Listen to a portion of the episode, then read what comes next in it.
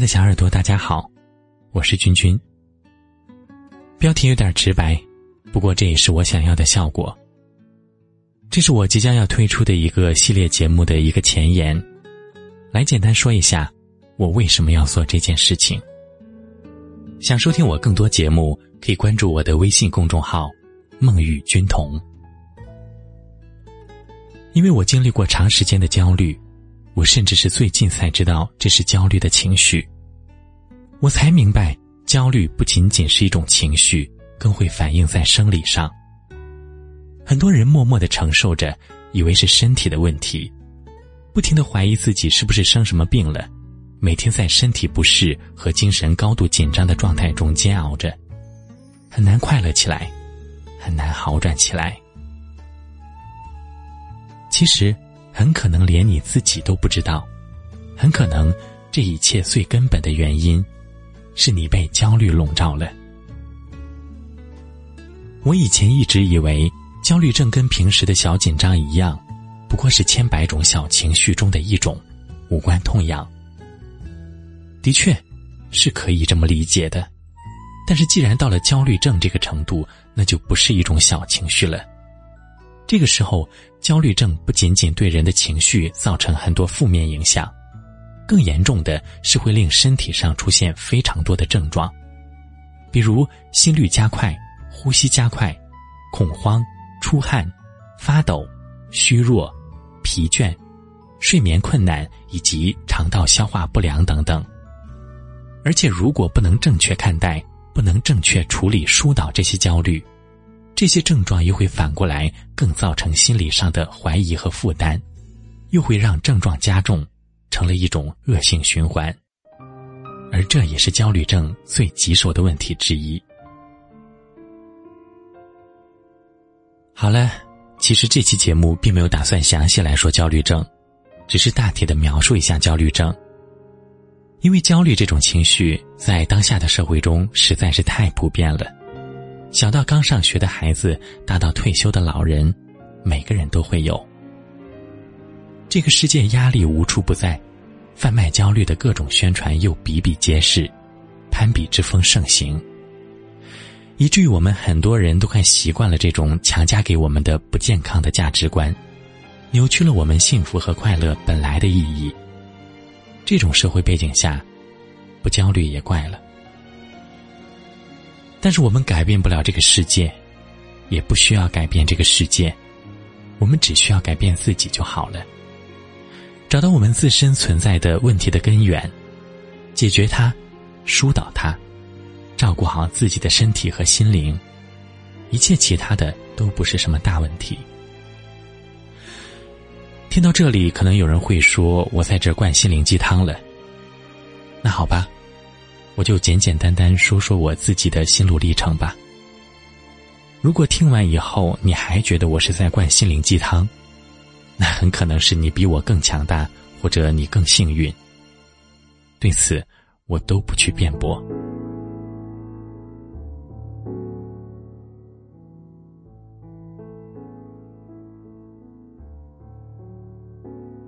一九年到现在，我所经历的其实就一件事情。生病，家人生病，我生病。不得不说，生病的时候人是最清醒的。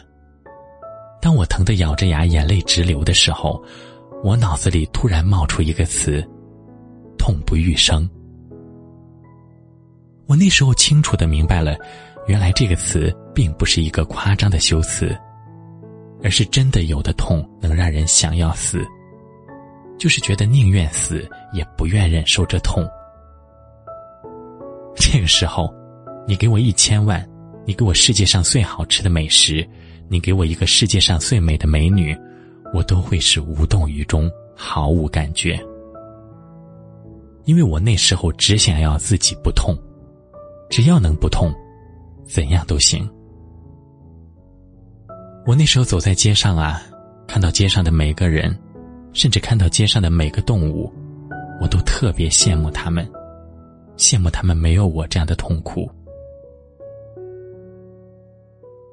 我说个不夸张的事情，我后来去杭州，我是一个很害怕坐飞机的人，之前也只坐过一次，但是这次我选择了坐飞机，然后多花了三十块钱买了保险。我跟我姐说，我现在一点儿都不怕坐飞机，要是失事了更好，我就不用痛苦了，还能给家里赚点钱。我姐听了打了我一下，说：“别胡说。”我心里说：“我真的是这么想的。”再加上还有家人生病，我从那以后心里的压力就一点一点的积累了起来。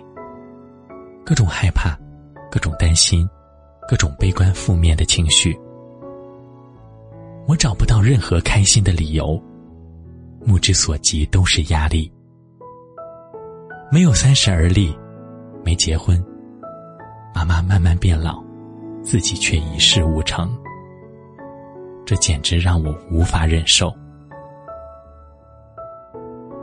最终，这种焦虑情绪到了一定程度，开始出现了身体的不适症状。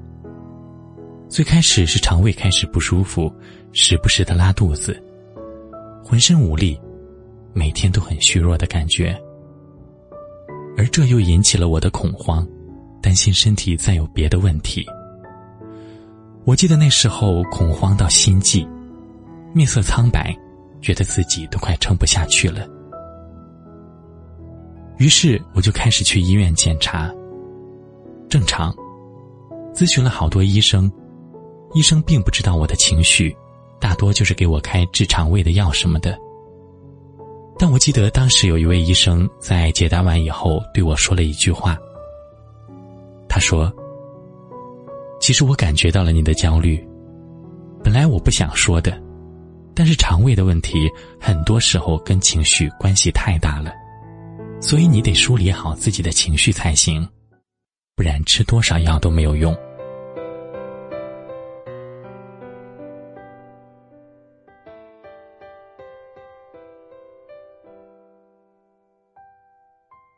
我很感谢这位医生，但也是过了很长一段时间以后，我才明白了，原来我几乎这一切的问题，都是来自于心里的焦虑。于是我读到了这本书，书里的每句话都像是在描述我的状况。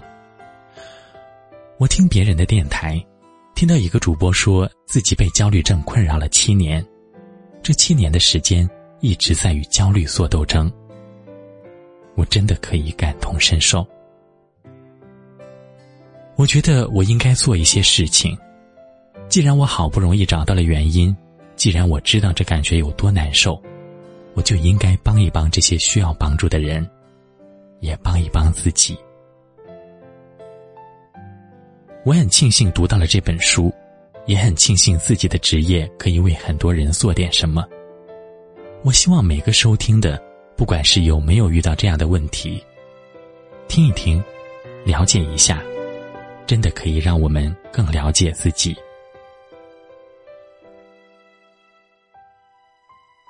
好了，就说这么多吧。从下一期节目，我就专心把这本书录完，真心希望可以帮到收听的每个人，也希望觉得真的有用的听众们可以多多转发，给那些有需要的人看到。那么这本书就是精神焦虑症的自救。那么，我们下期就开始。想收听我更多节目，可以关注我的微信公众号“梦与君同”。